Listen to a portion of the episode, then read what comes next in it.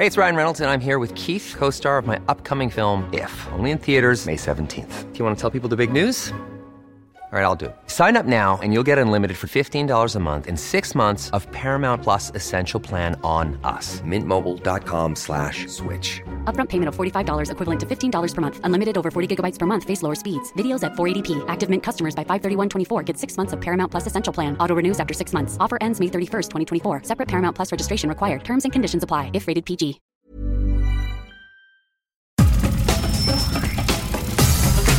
Nada más por convivir.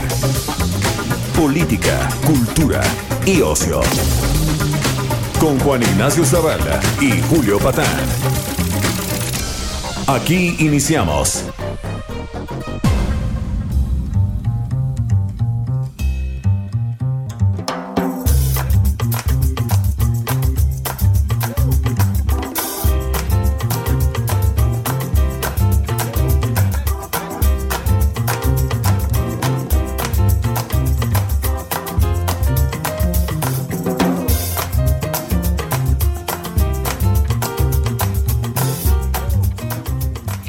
Onda? ¿Cómo va este dominguito? Este caguamero, barbacoero de pandemia, día en 1574 de encierro. Esto es nada más por convivir. Este, estamos muy contentos, Juan Ignacio Zavala y yo, por muchas razones, muchas. Yo creo que la primera, Juan, es que si alcanzamos a tuitear la, la- la pregunta, ¿no? La pregunta de hoy, antes de que nos cierren Twitter o no sé qué. Sino, ¿Qué tal, Juan Ignacio Zavala? ¿Qué tal la trifulca de la cuarta transformación con Twitter, con las benditas redes sociales? Benditas y panistas. ¡Qué bárbaros, mano! ¡Qué bárbaros! O sea, digamos que, que son trompistas, ¿sabes? O sea, eh, pe- pelearse con Twitter y, con, y hacer eso. Cuando hay 1800 muertos, la economía es un desastre, los restaurantes desesperados, todo el mundo ahí. ¿Y qué, qué dicen? Twitter es panista, es lo que dicen. Sí, Y son, y, y es- son palabras del presidente. Y tiene problemas con la justicia y Rebollo y los Oya y todo. Dicen, ah, hay un panista que trabaja en Twitter. Ah, sí. señor presidente, le voy a decir algo que puede sacudir los cimientos de la cuarta transformación. Hay panistas trabajando en un chingo de lugares. Ese- sí, acusaron a uno de los. Ah, y tampoco es que sean un chingo los panistas, ¿no? No, pero más que los perredistas. pero más que los perredistas. Ah, sí, claro. Estamos de Y es acuerdo. más fácil encontrarlos en sus trabajos que a los de Morena, ¿no? Sí, sí, eso, eso también. Aunque ya regresó Riquín Canallín. Este, ¿Qué tal? entonces? ¿qué tal, risa loca. man. No, yo, yo, lo- yo diputado, no, muchas gracias. Yo voy a ser presidente. Sí, cuando necesiten un emperador, voy a estar listo. Voy a estar listo. Le faltaba un anillo así de, de sí, de, de, de condotiero renacentista, ¿no? Qué Sí, bárbaro. Sí, qué cuando bárbaro. quieran, yo estaré listo para diputado. No, muchas gracias. No, arréglese Sí, no. usted. Lacayos, lacayos. Así ¿Te acuerdas? es. ¿Te acuerdas de, de ensalada de locos? Lacayos. Lacayos, exactamente, ¿no? Pero bueno, no, no nos distraigamos con don Ricardo Anaya. La semana, Juan, marcada por la. es que de verdad ya no, no hay yo cómo entrarle con es- a estas cosas con seriedad. Por la trifulca, decíamos, entre el presidente y por lo tanto sus anexas, ¿no? Este, y Twitter. Yo creo que. a ver, pudor, pudor, señores. ¿Qué tal el fisgón? Este, el comisario político que trabaja en la jornada, ¿no? ¿Ubicas? Sí, Este, sí, sí, sí. El que no hace chistes y eso. Este, Sí, incluso dijo que un día este, se va, que, que si él se equivoca en lo que piensa el presidente, él va a reconsiderar y que seguramente está equivocado y que Sí. el presidente está en lo cierto. Ah, hombre, Sí. el tipazo. Se ve que tiene una personalidad muy arraigada, una Sí. seguridad en sí mismo y muy consciente de lo que piensa, ¿no? mucho, mucho, mucho, metódico, analítico, atento a los datos, ¿no? No, ser lo padre de la mentalidad de comisario político, pues te ahorras pensar, que luego pues es una, Sí. una monserga, ¿no? Bueno, ¿Qué tal? El viernes creo que fue, dijo que ese día no tuiteaba su cartón de la jornada porque Twitter es panista. ¿No sentiste como triste Twitter, como vacío, Juan?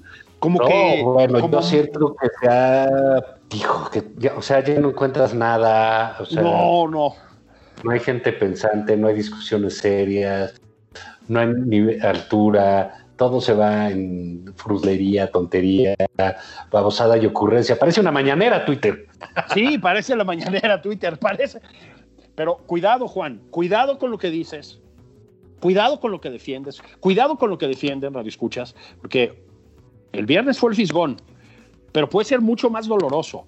Imagínense un día sin Hernández, sin Elguera. Puta. O sea, se cae la, la cultura nacional. Sí, bueno, no, pues imagínate, pues ya, ya por sí la, la escatima de Twitter y pues sí, le- la desolación es bárbara, ¿no? La desolación es bárbara. Pero mira, para solucionar esto, este, como siempre, Juan Ignacio Zavala y yo con la, pues, con la vocación democrática que nos, que nos distingue, ¿verdad, Juan? Decidimos preguntarles a ustedes, una vez que presidente y los diputados tomen decisiones firmes, ¿quién debería, quién de la cuarta transformación debería dirigir Twitter? Digo, esto, Juan, nada más hay que aclararlo, mientras Elena Álvarez Huilla y ese equipo de prodigios que están en, alrededor suyo en Conacit, desarrollan la Nopalnet, que decíamos que se llamaría la red social mexicana, ¿no? Sí, el desdequé.com. Es el esdeque.com, exacto, ¿no? El, el detente, o como le quieran Sí. llamar, ¿no? Este, te- ustedes colaboraron mucho, queridos radioescuchas, eh, la semana pasada, en llenar de creatividad la red social maldita que es Twitter y proponerle nombres para esa red social al presidente. Pero ahora lo que les preguntamos, ya decía yo, es ¿quién debería, quién en la cuarta transformación debería estar a cargo de Twitter?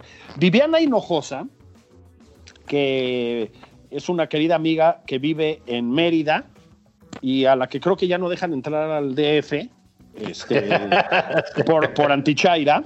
Sí. Este, No, contesta, no tiene visado, no tiene visado.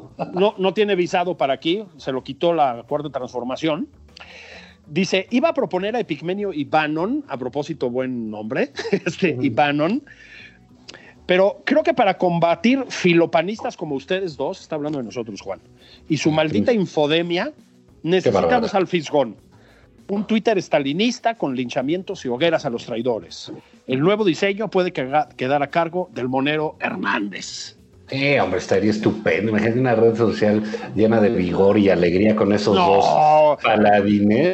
Y la agudeza intelectual del Guerra, puta. Sí, o sea, no, hombre, son gente de primera, ¿no? de- de- pero de primera. Mira, Mario Flores, que lamentablemente tiene en su avatar un escudo en América, pero en fin, se le toma en cuenta. Sí, que sin somos duda democráticos. alguna, eh, Jesús Ramírez Cuevas, porque es el rey de la granja.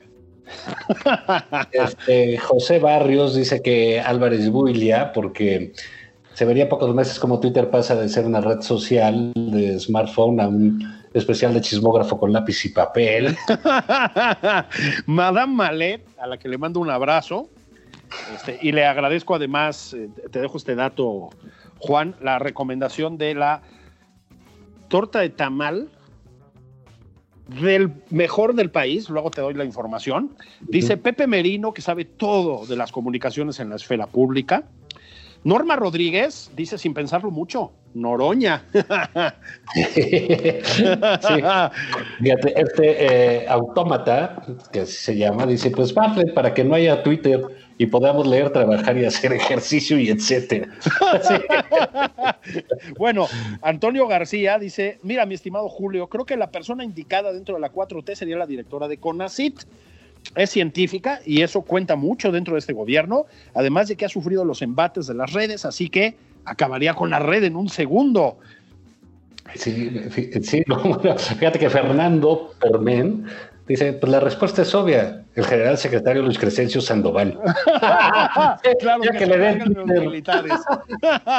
sí, bueno, eh, aquí está empujando fuerte el, el, el tribuno Noroña, dice Salvador Cázares, el doctor Noroña, por su reconocida capacidad para la diplomacia y el bien decir. Sí, ¿no? Sí, pues sí. Este dice Meñe la Meñe, que debería ser dirigido por Atolini para migrar la plataforma para una red de citas románticas con caballos.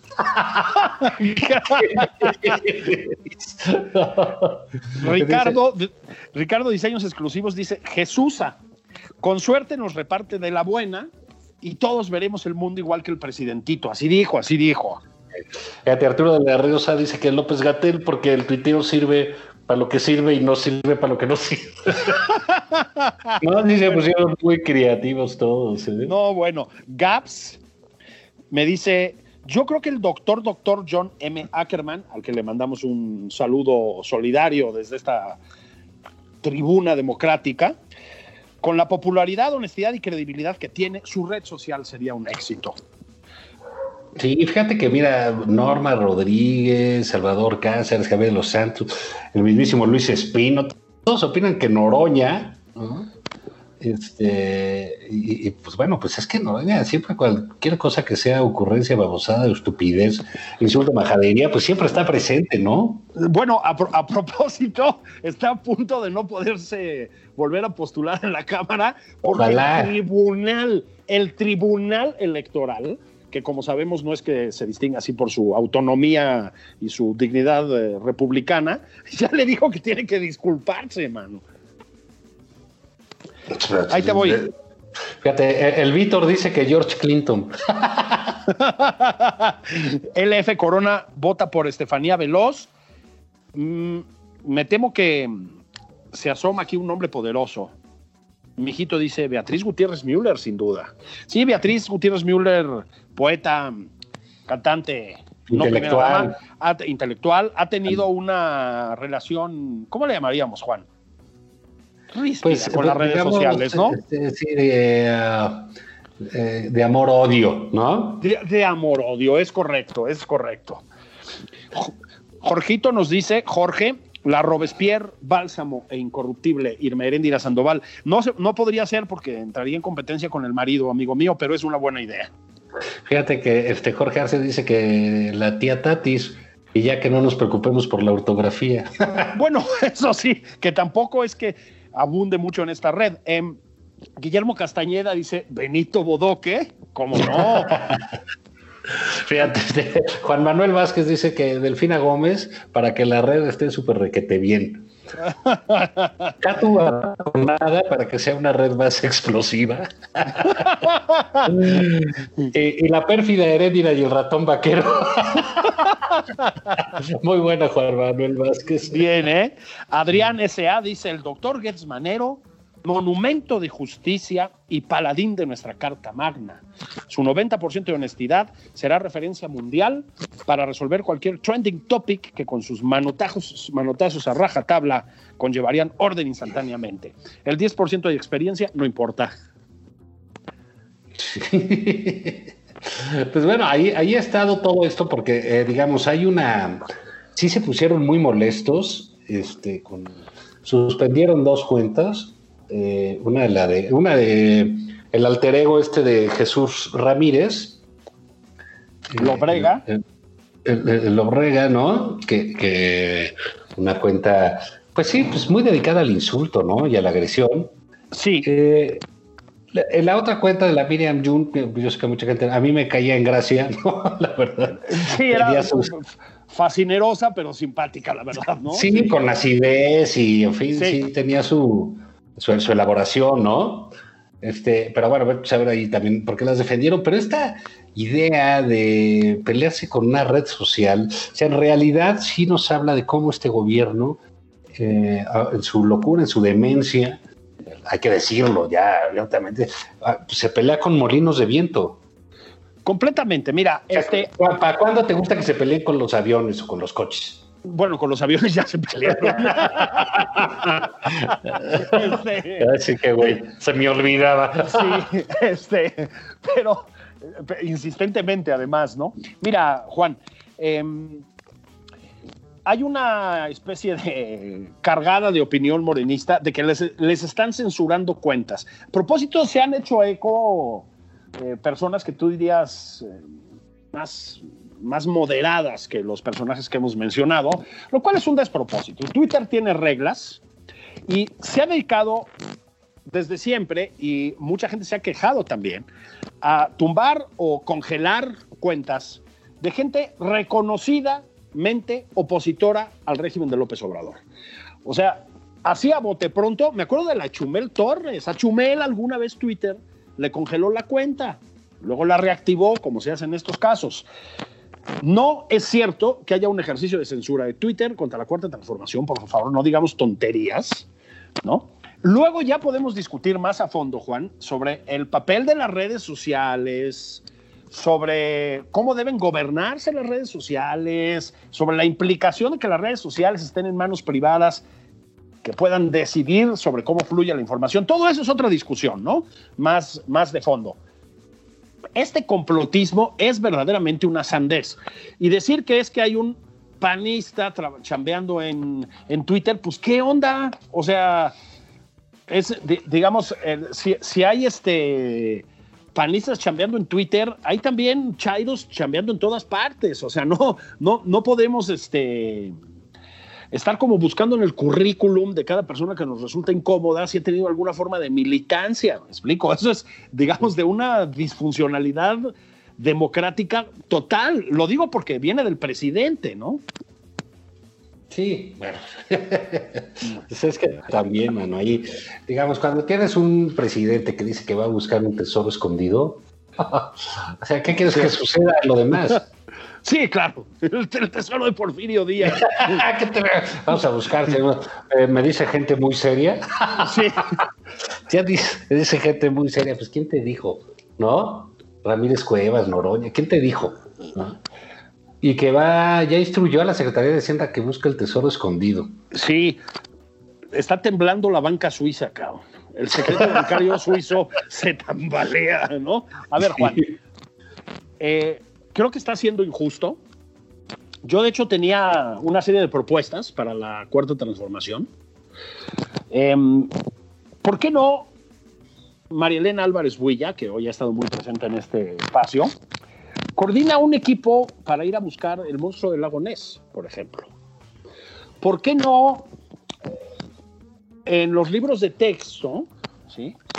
Eh, dedicamos investigaciones serias a las operaciones con las manos, a mm, las limpias con huevo y hierbas aromáticas y a, a ver Juan, es demencial lo que está pasando. El, el disparate de esta cosa como, de como mito urbano que es el, el, tesoro de Porfirio Díaz y demás, es ya de loquitos, es, es como de del mundo desconocido, una de esas secciones así, ¿no?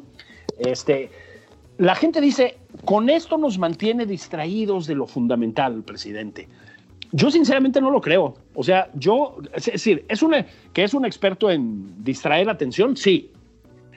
Pero yo creo que muchas de esas cosas al presidente le entusiasman y las cree, Juan. Sí, es, creo que ese es el nivel que tenemos ahí. Bueno, no, pues es que también es una especie de huida. ¿Sabes? es, es, es, ante la problemática generalizada, ante el estado de crisis de la salud pública, eh, la cantidad de muertos, la cantidad de infectados, la crisis económica, eh, los sectores este, peleándose por subsistir, la falta de apoyos, la criminalidad rampante, el crimen organizado, matan a un exgobernador en, en, en, Jalisco, secuestran a estos acá, todo va creciendo enormemente, la exoneración de Cienfuegos, todo es un problema. Pues hay que huir. ¿Cómo huyo? Pues voy a buscar un tesoro escondido. Es hasta fantasioso. No, es, es, una cosa impresionante. Es como lo o sea, ya me voy a jugar turista, me voy a jugar béisbol, ok, llégale. No, ya, ya, voy a buscar el tesoro escondido y el santo grial y pues, a ver qué cosas. Y, y, luego se pelea con Twitter. Juan, él sí cree que Twitter está gobernado de una manera secreta por el panismo. Sí, sí lo cree. Sí cree que Felipe Calderón manda en las redes sociales o alguna cosa por el estilo. Y es importante, Juan, que empecemos a entender todos que tenemos un presidente con ese tipo de certezas. ¿sí? Sí, de fantasías, pues, ¿no? De, de fantasías, porque lo tenemos, ¿sí? Una o dos puede ser una casualidad. Una a la semana o dos a la semana son una pauta de comportamiento, Juan. Entonces, sí cree que hay un complot dentro de las redes sociales, sí cree que existe el tesoro eh, de Porfirio Díaz oculto por ahí. Este, sí cree que podemos recuperar el penacho de Moctezuma, que no es de Moctezuma y que no tendríamos que recuperar porque se le donó de manera formal y legal al gobierno austriaco y además no se puede traer. Sí, cree que del mar los vieron llegar mis hermanos emplumados y que hay que exigirle una disculpa al gobierno español. Sí cree esas cosas, Juan. El presidente se entusiasma con esas cosas y la verdad es grave es muy grave tener un presidente que está disparando ese tipo de posibilidades una y otra vez. No sé si estás de acuerdo. Sí, sí, sí, sí. Bueno, te digo que sí, a veces sí es como que preocupante los, los, eh, delirios ahí en, las mañaneras porque eh, es tratar de tapar la realidad de una manera un poco ridícula, ¿no? Este, eh, si no te peleas con un periódico, se pelea con una red social, este, o te digo, sacan los tesoros o acusan a quién sabe quién o defienden esto. en fin, se va en pura eh, simpleza, que es a lo que le apuesta el presidente, eh, a la bobería, mientras, pues caray, se siguen, este, eh, se siguen aunando las crisis. El hecho de que él dijera, bueno, pues que ya puedan comprar en efecto los gobiernos estatales o las empresas vacunas cuando un día antes López Gatel había dicho que eso era imposible, nos habla del drama que es el desorden en este gobierno. Bueno, es que es la marca de la casa, ¿no? Lo que pasa es que, como dijimos ayer, Juan, el desorden en, la gestión de Ana Gabriela Guevara, pues sí, está del nabo, ¿no? El desorden en cultura, por decir, pues sí, está fatal. Pero el desorden en una campaña de vacunación, Juan, es la es criminal. es criminal, ¿no? O en la gestión de una pandemia antes de la, de la vacuna, ¿no? Y eso es lo que estamos viendo.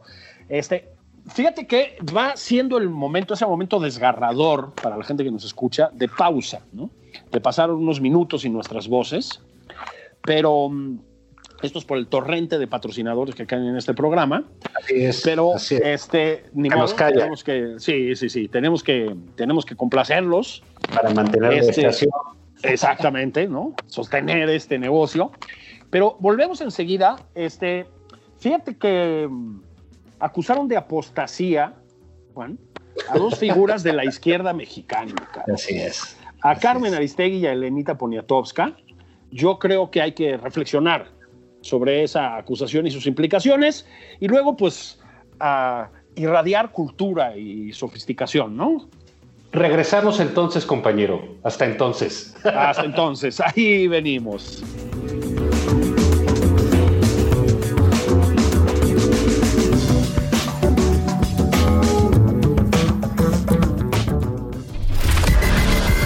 Sigue a Juan Ignacio Zavala en Twitter. Arroba Juan y.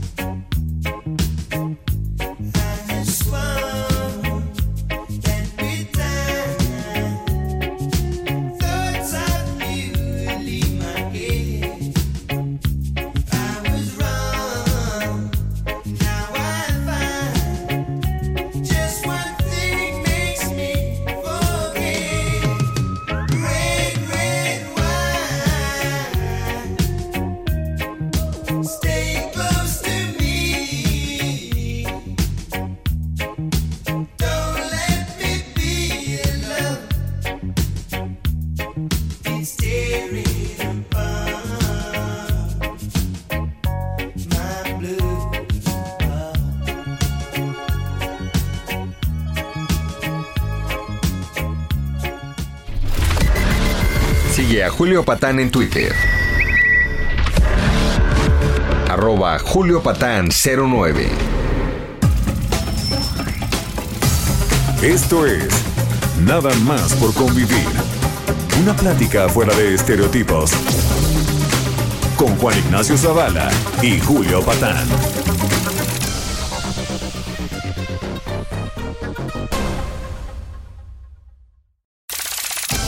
Estamos de regreso en Nada más por convivir. Aquí Juan Ignacio Zavala y Julio Patán.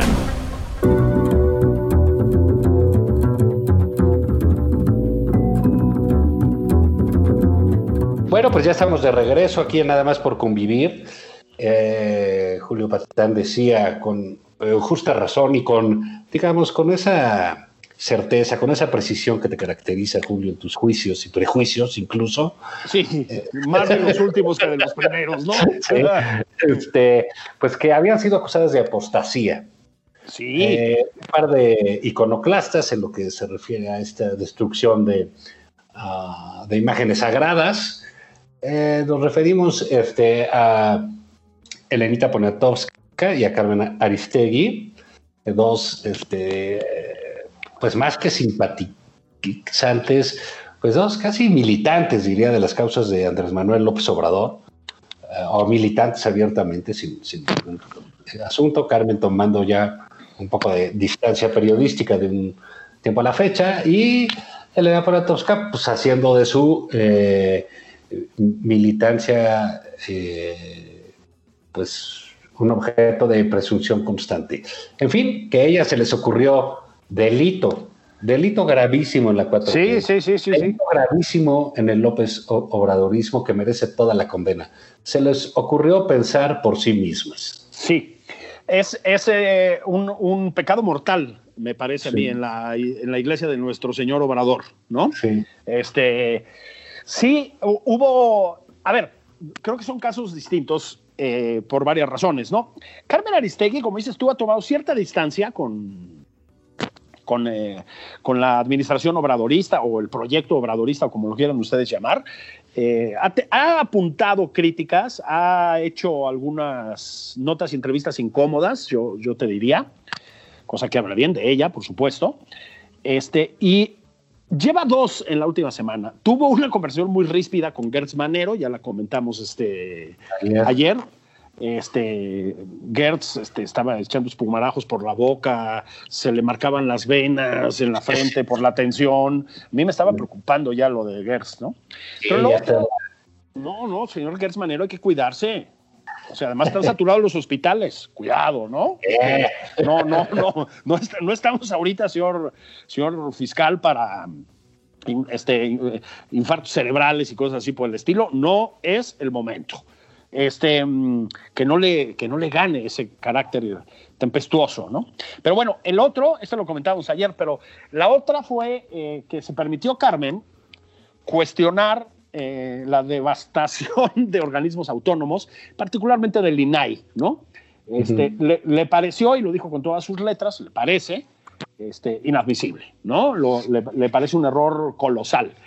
Este, a ver, Juan, ha habido algunas fisuras, decías tú, en el morenismo reciente. ¿eh?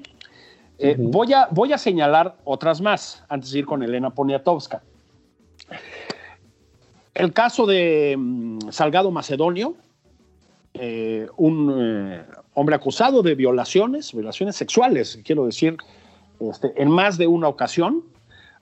Lo hablamos la semana pasada, apoyado por el presidente de la República sin contemplaciones, este, pues sí causó que se, se, sublevaran y con toda la razón muchas eh, legisladoras de Morena, ¿no, Juan?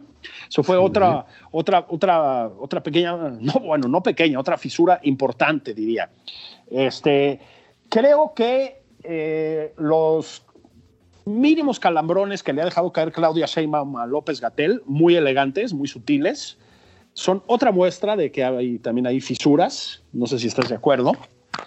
Pero pues ninguna hizo tanto ruido en fechas recientes como la de Elena Poniatowska.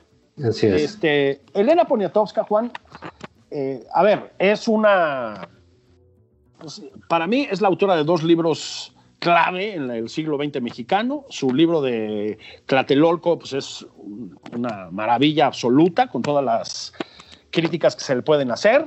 Hasta no verte Jesús mío es un libro también brillante. Estupendo. Brillante, ¿no? Tiene un nutrido puñado de buenas entrevistas, pero yo creo que sí. El de Tina Modotti también es un buen libro. El libro de Tina Modotti está muy bien, efectivamente. Además, ayudó mucho a volver a traer a Tina Modotti, digamos, Sí, claro. a la discusión cultural. O sea, no vamos a discutir eso de Elena, ¿no? Eh, pero sí me parece claro que demasiadas veces le ha ganado sus certezas, su fe, su carga ideológica. Y con el obradorismo, pues ha sido tristemente frecuente, ¿no? Tiene un libro que a mí me parece realmente muy triste sobre la tropelía del López Obrador de bloquear Paseo de la Reforma, ¿no? Este, el, el libro de Elena es muy penoso, la verdad. Este, y aquí ella, o sea, una mujer que apoyó el bloqueo de Paseo de la Reforma, recordarán ustedes por un fraude electoral que no existió, y lo voy a decir siempre, este, ella de pronto se le sale del guion y dice, las mañaneras, perdón, son un exceso. Las mañaneras no, señor presidente. Las mañaneras dividen. Las mañaneras nos tienen hasta la madre. Uso una expresión más elegante. Bueno, Juan, tocó uno de los ejes del sistema nervioso del presidente. O sea, Sí. no te puedes meter con el base y, y con sus performance, performances cotidianos, ¿estás de acuerdo, no? Sí, sí, bueno, pues es, es digamos, no, no sé cómo lo, lo, lo haya, eh, el, el mecanismo por el cual llegó a esa conclusión, que no necesita ser muy sofisticado. No, no. Eh, pero no es que, eh, digamos, que la mañanera sature o el espacio que ocupa mediático, sino la cantidad de sandeces que una eh, eh, militante tan cercana a él, tan querida por él y él tan querido por ella, eh, pues a nadie le gusta ver cómo eh, un ser que quiere entra en la decadencia y en el, eh, en el debraye sistemáticamente, ¿no? Entonces yo creo que eso es lo que ya las tiene cansadas, ¿no? Oír estas tonterías como las que decíamos de buscar tesoros, de culpar a Twitter, de defender a Trump, dices, bueno, pues este no es el hombre por el cual yo creí que iba a cambiar al país, ¿no? Este, este no es un pro- proyecto transformador. Esta es una serie de vaciladas. Si la suspende, dejamos de ver a un presidente que está convertido en un payaso. Es, es correcto. Y, y nada más queda un presidente que toma decisiones y juzgamos esas decisiones, que ese es el problema, que todas sus decisiones han sido fatales, Juan. La, la práctica mayoría de las políticas de la Cuarta Transformación han sido un fracaso y hay que decir las cosas como son, ¿no? Este, lo, lo que es eh, interesante es la reacción que provocaron tanto Carmen como Elena. Este, yo decía, cayeron en, en- en apostasía, ¿verdad? Bueno, es que así es como se las trató. O sea, como si le hubieran escupido a las sagradas escrituras, ¿sí? A la palabra de Dios. No se permite el disenso. Leí una cantidad de tonterías. Una fue, este, a ver, los, los intentos de mediación. Esa onda de, no se pasen con Elena, lleva muchos años en la militancia y en la causa, tiene derecho a hablar. Pero por otro lado, que la derecha no intente llevársela, que la derecha no intente hacerla parte de su proyecto. A ver, les voy a decir una cosa. Nosotros aquí los de la derecha, supongo que están hablando los que criticamos al presidente López Obrador como de, la derecha, no tenemos ganas de traernos a Elena Poniatowska a nada. ¿Estamos de acuerdo, No, Juan? no. O sea, Ni tomar un café, ni nada. Sí, nada, tranquis, no pasa nada. Se la pueden quedar, ¿sí? Es un Y leímos sus libros, ¿eh? Sí, sí, sí. Más- Más que bastantes de ellos. Sí, sí, sí, sí. Adelante, ¿sí? Be my guest. O sea, no hace falta, no se trata de eso. Se trata de abrir la mente, ¿sí?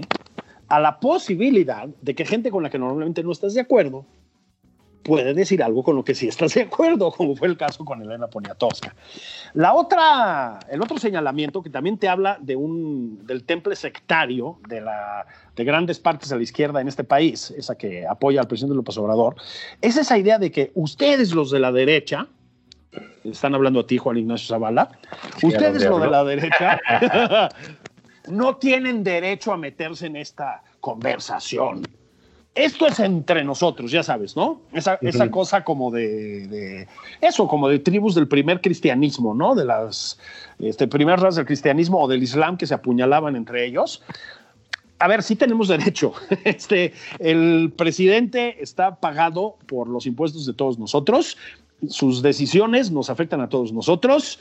Y sobre todo decimos lo que nos da la gana cuando nos da la gana, ¿no? Sí. Pero ¿sabes por qué también, Juan? Porque está esta idea como de que la izquierda implica la pureza, el bien, lo sublime, y que lo contrario es el pecado. Pues no, carnales, la izquierda hizo una carnicería en el siglo XX, mucho más grande que eso que llaman ustedes la derecha, ¿sí? Este, inventaron gulags, purgas, eh, sometieron con hambre al pueblo de Ucrania, torturaron, dieron golpes de Estado, ejecutaron con tiros en la nuca tipo Che Guevara, ¿sí? Y francamente, sí debemos meternos en la conversación. Yo incluso diría, tenemos la obligación de meternos en la conversación. si es la cosa pública, ¿por qué no nos vamos a meter? Que ellos opinan de cualquier otra cosa, ¿no? Exactamente. Pero es el sentido de nos, déjenos castigar a los nuestros. Ah, exactamente. Fíjate qué delicado, ¿no? Porque eh, ustedes no se metan, ni los salven, ni se metan porque nos contaminan pero nosotros los vamos a castigar. Exactamente. Es, sí, es el pensamiento fascista. Oye, que, la derecha sí, oye, que hay mucho eh, derechairo, este, ramplón, sí, también en todos lados hay. Sí, como no. Eh, orates, ¿no? Le mandamos otra vez un saludo a Ricardo Anaya. Este. Así un saludo nuestro emperador Ricardo de First. Ojalá en el 2080 ya se decida, ¿no? Sí, sí, sí, sí, sí. Mientras tanto, pues a ver si le arreglamos el, el, tinglado, ¿no? Para que regrese con, con, su sabiduría y su, característica bonomía y sencillez. Sí, no, y la chispa esa. que faltas en estas épocas de pandemia, ¿no? Qué caray, o sea, un Kennedy mexicano. Sí, tan agradable. Pero bueno, al final del día lo que estamos viendo es, eh, su, afán de pleito, su afán de morder, su afán de guerra, los lleva a devorarse a sí mismos, ¿no? Como dices tú siempre, se están peleando. Se están peleando. Ya se están peleando, efectivamente, ¿no? Es que, ¿sabes qué pasa, Juan? Que este tipo de regímenes, eh, te voy a usar otro de esos términos porque hemos estado muy, muy populacheros hoy con el lenguaje. Este tipo de regímenes prohijan. ah, sí. Bien, bien, muy bien. ¿Eh? Prohijan, digámoslo así, la guerra civil. Porque según se van radicalizando, que yo creo que es algo que está pasando en México, según va, digamos, eferveciendo la incompetencia, como claramente está ocurriendo. Efervesciendo la incompetencia, ¿qué, Julio, qué va. No, bueno, bueno. Domingo total. Domingo Oye, total. Total. Oye, estudié en la UNAM, soy del Colegio de Filosofía. O sea, algo quedó ahí de mis, de mis profes, ¿no? Este, a ver, se, se, se empiezan a quedar los radicales y los cínicos y empiezan a desmarcarse discretamente los moderados que pensaban que podían o controlarlos o convivir con ellos o no sé qué, ¿no? Este, hemos, hemos visto ya bastantes distanciamientos en realidad. O sea, gente como Gerardo Esquivel ha empezado a asumir posturas críticas y podríamos seguir con la lista, ¿no? Lo que pasa es que aquí sí estamos hablando de dos figuras pues, muy importantes para la progresía mexicana, Juan yo te digo, van a venir unas cuantas más, ¿eh? Porque se va volviendo imposible sostener o pasar por alto este, pues ciertas constantes de este, de este gobierno que de plano es, son disparatadas.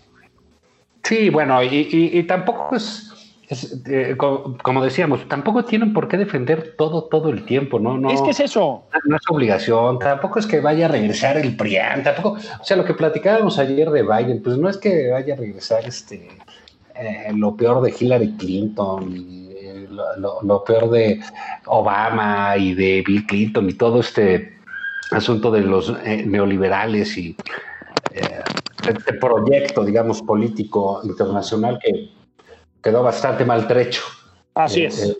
Eh, hace unos años. Es que puede llegar otra gente, otro tipo de gente más sensata, este, con un sentido de la vida un poco más práctico, quizás mucho menos teórico, más enfocado a resolver problemas que, a teorizar, pero eh, lo, que no es posible es que no se den espacio ni ellos mismos para la discusión, Julio.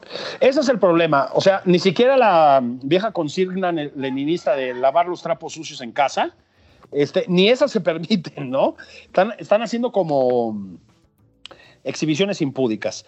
Pues sí, Juan, decías tú, es, es la conducta del fascismo. Pues sí, o sea, hay, hay mm, dentro de la cuarta transformación muchos cuadros de, de la vieja izquierda dura, ¿no? Este con esta pulsión leninista, y pues perdón, pero el viejo leninismo, ese que, digamos, permeó a todos los movimientos radicales de izquierda de una forma u otra a lo largo del siglo XX y todavía algunos, pues es el primo, es, el primo progre del fascismo, Juan. Tienen una, tienen la misma genética o muy parecida, básicamente. ¿No? Este, esta idea de la, de la unión en torno al líder, ¿no? Este, de una voz única que sea la del líder provincial, la del caudillo, el, el hiperestatalismo, todas esas cosas, todas esas cosas que estamos viendo ahora, pues sí, tienen un poco esa raíz, ¿no? Este... Sí, eh, eh, bueno, pues esa parte de, de, de, la intolerancia que, que tú citabas este, a, Primo Levi, este, ayer, si no me equivoco, y, sí, pues él decía, ¿no? Claramente la intolerancia provoca censura, ¿no? Y la, censura del otro, y normalmente se da en ambientes de ignorancia. Y pues es lo que está pasando aquí, ¿no? Ya la intolerancia está con los propios. Entonces, primero, quieren acabar con los de afuera. no pueden, digamos, es domingo, no se han ido de Twitter, ahí siguen, ¿no? Como, dice nuestro amigo Larcón, ya están de malacopas y siguen aquí. ya váyanse, a sus casas, ¿no? Así es, ya guárdense. Y lleguenle al Face, ¿no? Pero no, no, no. Eh, y después de eso, de que sigan ahí, pues van por los suyos, van a por los suyos. Oye, que Carmen está opinando de manera autónoma, oye, no, Carmen, muy mal. Oye, que Lenita dijo, oye, no, eso no se puede, ya están, los, los cooptaron. Fíjate, uno de los. Eh, eh, otra cosa de las mañaneras que quizás podría ser de lo que decía el, el, Este espectáculo tan, ras, tan raspa, tan, tan. Hay que decirlo, tan bajo, que protagoniza el presidente. Porque, ojo, que están ahí disfrazados de periodistas unos individuos y que hacen preguntas a modo, que el presidente les da la voz, que el presidente les contesta, que el presidente valida las posiciones de ellos, es un espectáculo muy ramplón para un presidente y, de, muy de bajísimo nivel. Bueno, pues el presidente legitima a gente que va y que le dice que Aristegui es agente de la DEA. Así es. digamos, ¿cómo es posible que el presidente permita eso? El Zócalo, por supuesto que no, es que esté hasta la madre, es que es estar viendo cómo el presidente de la República Mexicana cae en, es una suerte de degradación sistemática a través de sus eventos.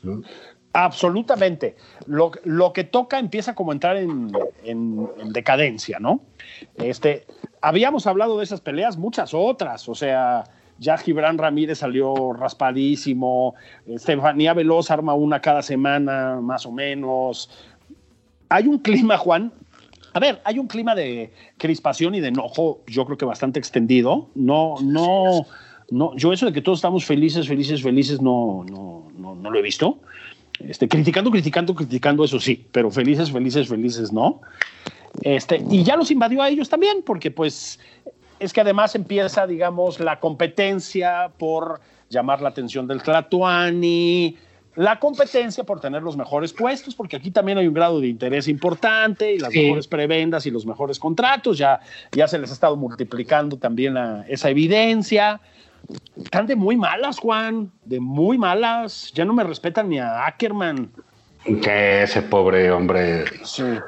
No meto a saber lo que le está pasando en su casa. Eh, nuestra solidaridad, doctor, doctor. Johnny Be Good. Oye, pero bueno, sí, eh, digamos, ha sido una semana como de costumbre, pues un poco loca, pero hay que dimensionarla en, nuestra triste realidad. Sí, llegó Biden y todo, pero aquí seguimos con nuestras mañaneras, aquí seguimos con nuestros muertos, aquí seguimos sin vacunas, aquí seguimos sin planeación, aquí seguimos con la economía tronada, con los negocios a punto de quebrar.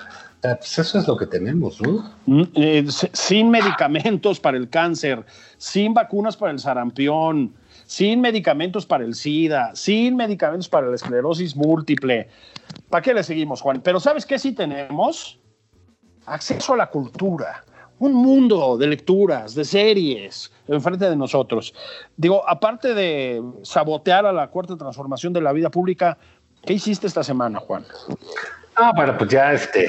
Pero reírme un poco, ¿no? Con estos cuates del tema. Pero fíjate que acabé un libro que me llevó algún tiempo, este, que se llama La noche quedó atrás. Ajá este, no es de Trump ni nada así. Es un libro eh, ah, muy famoso en, los 50, 40, etcétera. Este, ah, escrito por un eh, ah, pues por un comunista, por, un, espía comunista realmente notable, ¿no? Este, son unas memorias, son muchas, ¿no? Digo, es, este, es un libro extenso. Eh, y es, es, muy interesante porque es como surge pues el movimiento comunista en Alemania, eh, en la Alemania eh, pre-nazi, luego cómo llegan este, eh, los nazis, ¿no? Cómo llegan peleándose con estos, cómo van contra los, este, contra los comunistas y ya después entran los judíos, etcétera. Este cuate que, que se mueve con, arma muchas cuestiones subversivas en, puertos, en barcos, etcétera, eh, termina siendo apresado por la Gestapo, torturado terriblemente por la Gestapo y termina de agente doble. Ah. Sí, entonces es un libro que marcó toda una época y pues caray, luego sí ves unos paralelismos impresionantes en, la degradación de la política, ¿no? Se llama La noche quedó atrás, es, de Jan Baltin, es, es un seudónimo del autor y digamos trae todas las recomendaciones de gente de ese entonces, desde Roosevelt, etcétera, porque es un libro que te indica mucho eso y un, comunista total, ¿eh? No del 4T, son nada de riquezas, No, no, no, sostenido en torturas este, hasta el límite en, los campos de la Gestapo. Entonces, un libro absolutamente notable para tiempos de pandemia en que te da tiempo de leer un rato. Este, por supuesto, que vale la pena. Pues fíjate que yo, este, me, sí me lancé sobre este tema, seguí con este tema. Me acabo de leer Fascismo, precisamente, de Madeleine Albright. Ustedes la recuerdan como secretaria de Estado, ¿no? En, los viejos tiempos de Clinton y demás. Todo un personaje, ella es de una familia judía checa. Ella es checa de nacimiento, no, norteamericana. Este, escaparon del nazismo, terminó en los Estados Unidos como una brillante académica, brillantísima académica, y como una brillante política, ¿no? Bueno, aquí lo que hace Juan es una especie de repaso crítico, analítico de las formas modernas del fascismo a manera de, ya que estábamos con esto, ¿no? De advertencia. Es decir, eh, va con, Trump es el principio de su preocupación. Es un libro que todavía se publicó, desde luego, en la administración Trump. Em, y avanza caso por caso a lo largo de los Estados Unidos. Y para que vean ustedes que hay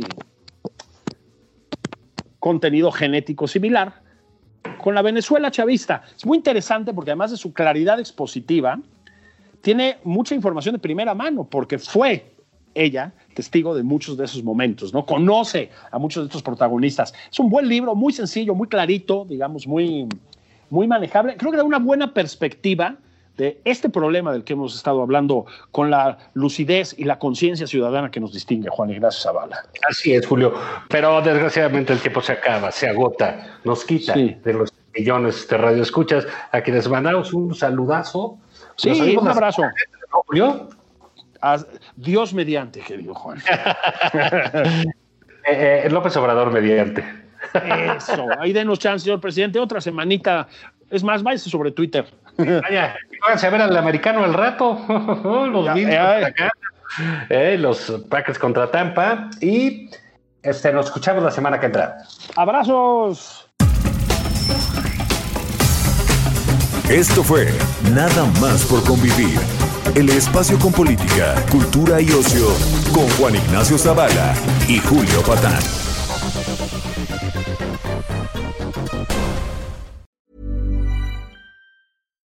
When you make decisions for your company, you look for the no-brainers. And if you have a lot of mailing to do, stamps.com is the ultimate no-brainer. It streamlines your processes to make your business more efficient, which makes you less busy. Mail checks, invoices, legal documents, and everything you need to keep your business running with Stamps.com. Seamlessly connect with every major marketplace and shopping cart. Schedule package pickups and see your cheapest and fastest shipping options from different carriers. With rates up to 89% off USPS and UPS rates. And with the Stamps.com mobile app you can take care of mailing and shipping wherever you are. Make the same no-brainer decision as over 1 million other businesses with stamps.com. Sign up with code program for a 4-week trial plus free postage and a free digital scale. No long-term commitments or contracts. That's stamps.com. Code program.